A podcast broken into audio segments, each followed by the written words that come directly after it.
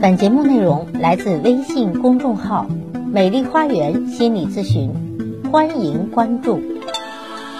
大家好，欢迎来到美丽花园心理咨询，我是心理咨询师张霞。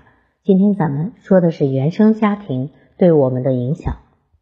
在这个世界上没有完美的原生家庭，所以很多原生家庭都是有问题的。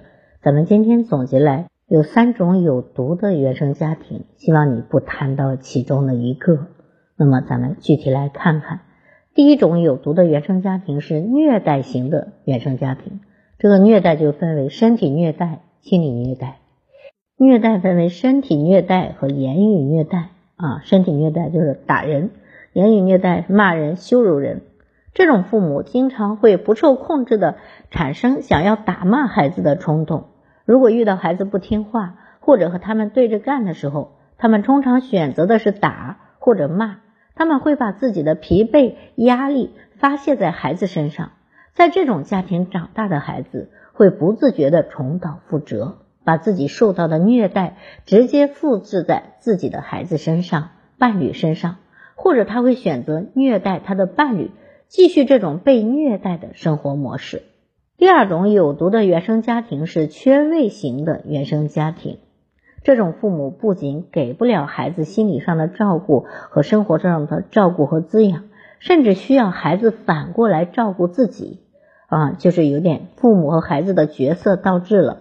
孩子应该是被照顾的，可是这类父母并没有长大，也没有成熟，还要求孩子让着自己照顾自己，在他们的心中，最重要的人是他自己。所以，如果孩子想要得到关注和爱，就得先让自己开心，就得讨好自己。在这种家庭中长大的孩子，会养成典型的讨好型人格，以为你自己做的越多，就能换来别人越多的爱。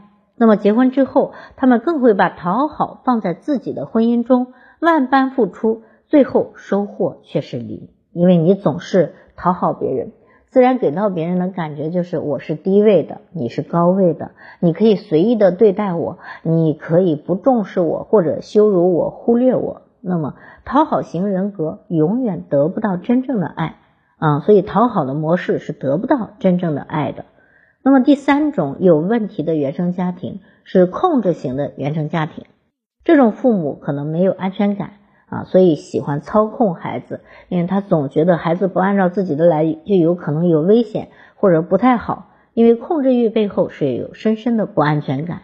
这些父母不喜欢对孩子放手，不喜欢孩子有属于自己的想法，尤其当孩子不能按照自己的想法去做事时，他们一般会打着为你好的幌子，让你来做他们想做的事情。在这种控制欲很强的家庭中长大的孩子，要么表现出特别叛逆，我就是不听你的，别人越让他做什么，他就越不做什么。结婚之后，伴侣也不喜欢，嗯，做什么他就偏做什么，就是逆着来。这就是对原生家庭父母的那种反抗，然后延续到婚姻中，要么也会和他的父母一样去控制自己的孩子，控制自己的伴侣啊，喜欢操控，嗯，伴侣也喜欢。操控孩子，总之也是抓着不放手，就继承了原生家庭的那种控制模式。那你的原生家庭是哪一种类型呢？如果你觉得自己身上有父母的影子，不要诧异，也不要抗拒，谁都会有的。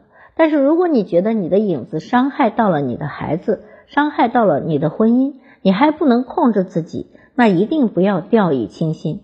请来联系我吧，让我来帮助你疗愈原生家庭的创伤。好，我是心理咨询师张霞。